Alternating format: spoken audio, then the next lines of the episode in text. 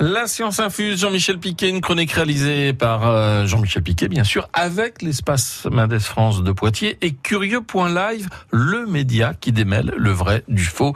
Et aujourd'hui, nous allons peut-être battre en brèche une idée reçue. L'avocat est gourmand en eau. Vrai ou faux? On enquête tout de suite.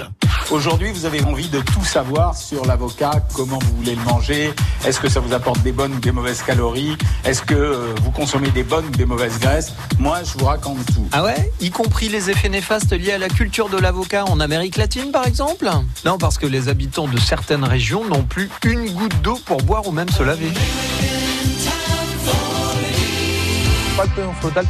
L'avocat est un fruit tropical qui a besoin de beaucoup d'eau. On sait qu'un avocat consomme deux fois plus d'eau qu'un être humain par jour. Pour produire trois avocats d'une taille suffisante, il faut utiliser 1000 litres d'eau.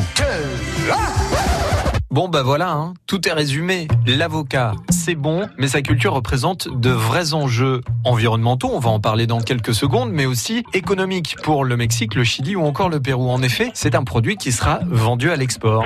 La France est devenue le deuxième importateur derrière les États-Unis de ce fruit si convoité. Du coup, le nombre de plantations a triplé en 30 ans. Oui, mais le problème, c'est que la culture de l'avocat demande beaucoup d'eau. D'après National Geographic, un hectare d'avocatier demande 100 000 litres d'eau chaque jour, soit la consommation d'eau de 1000 habitants. Ça dépasse tout ce que j'ai pu imaginer. À cela, il faut rajouter l'empreinte écologique qu'entraîne le transport du fruit vers les pays importateurs. Malaise.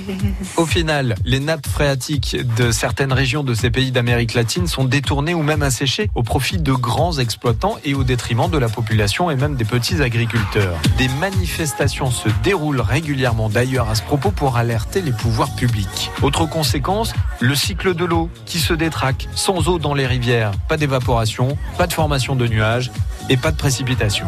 Oula, oula, là, j'ai remercié l'avocat.